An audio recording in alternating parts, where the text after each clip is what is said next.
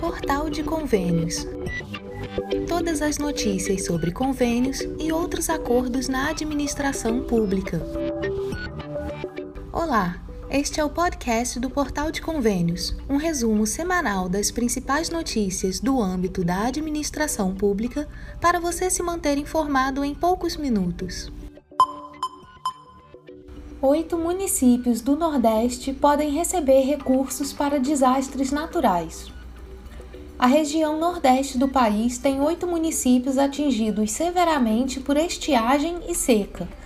Os municípios de Boquira, Cotegipe, Fátima, Guanambi, Poções e Rafael Jambeiro, todos os seis na Bahia, e as cidades de Choró e Parambu, no Ceará, foram decretados oficialmente em situação de emergência pelo governo federal e agora podem requisitar recursos para ajudar a amenizar as consequências do clima.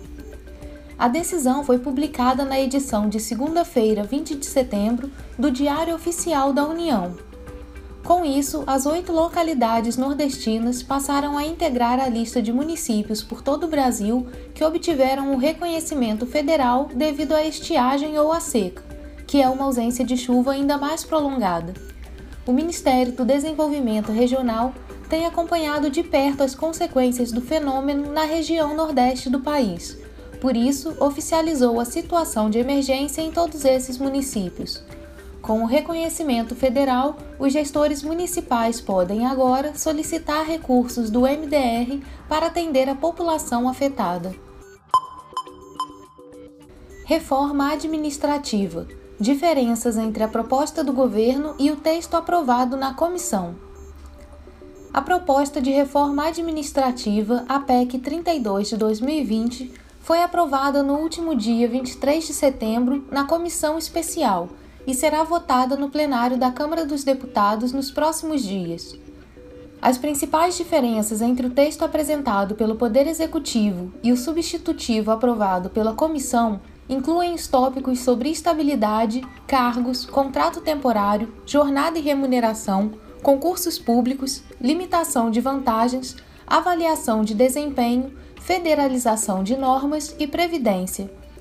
O tópico sobre parceria com entes privados não foi alterado. Já outros tópicos ficaram de fora do novo texto aprovado, como sobre princípios, o de direito econômico, o sobre cargos de liderança e também o tópico sobre acúmulo de cargos. No site do portal de convênios você confere os detalhes de todas as mudanças entre a proposta do governo e o texto aprovado na comissão. Acesse portalconvênios.com. Agora é possível solicitar empréstimos através do aplicativo Caixa Tem. A Caixa Econômica Federal lançou na última segunda-feira, 27 de setembro, o programa de empréstimos de 300 reais até R$ 1.000, que podem ser solicitados de maneira rápida e fácil pelo aplicativo Caixa Tem. A contratação é feita pelo celular, por qualquer sistema operacional, e leva 10 dias para a aprovação. Para conseguir um empréstimo, a pessoa precisa ser cliente, possuir conta poupança social digital Caixa e, nessa primeira fase, nascer em janeiro ou fevereiro. O presidente da Caixa, Pedro Guimarães, enfatizou que o programa é destinado para pessoas que possuem renda, mas não têm como provar e, em alguns casos, optam por buscar empréstimos fora do sistema financeiro, com juros exorbitantes. Este crédito de 300 a mil reais, com 24 meses para pagar e uma taxa de R$ 3,99 ao mês, será o primeiro crédito bancário de dezenas de milhões de pessoas.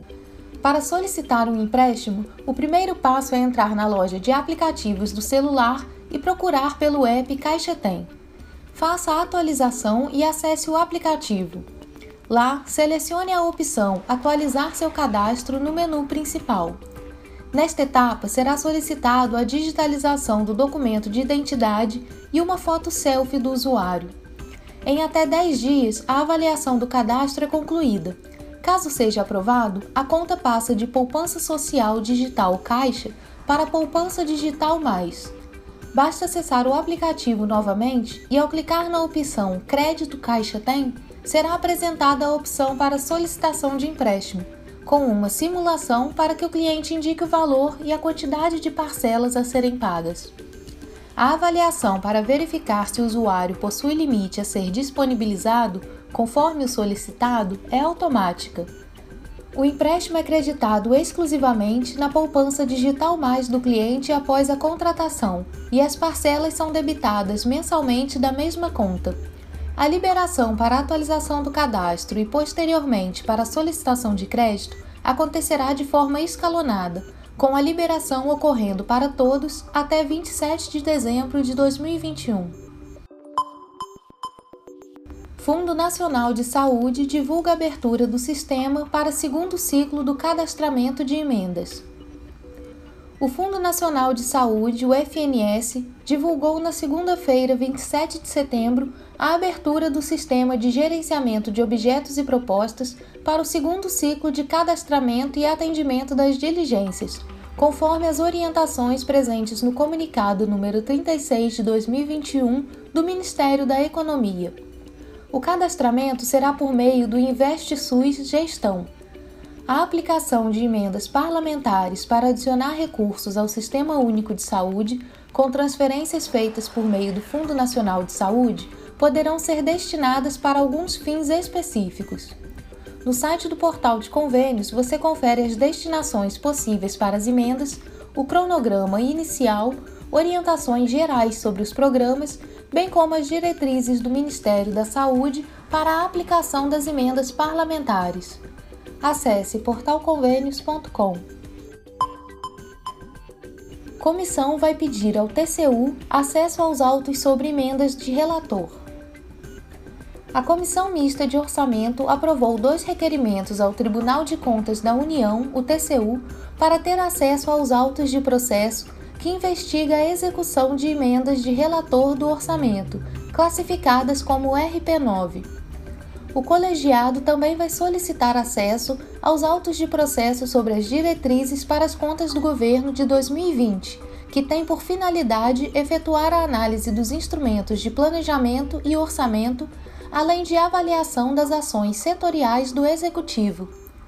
Os requerimentos foram apresentados pelo relator geral do orçamento para 2022, o deputado Hugo Leal, do PSD do Rio de Janeiro.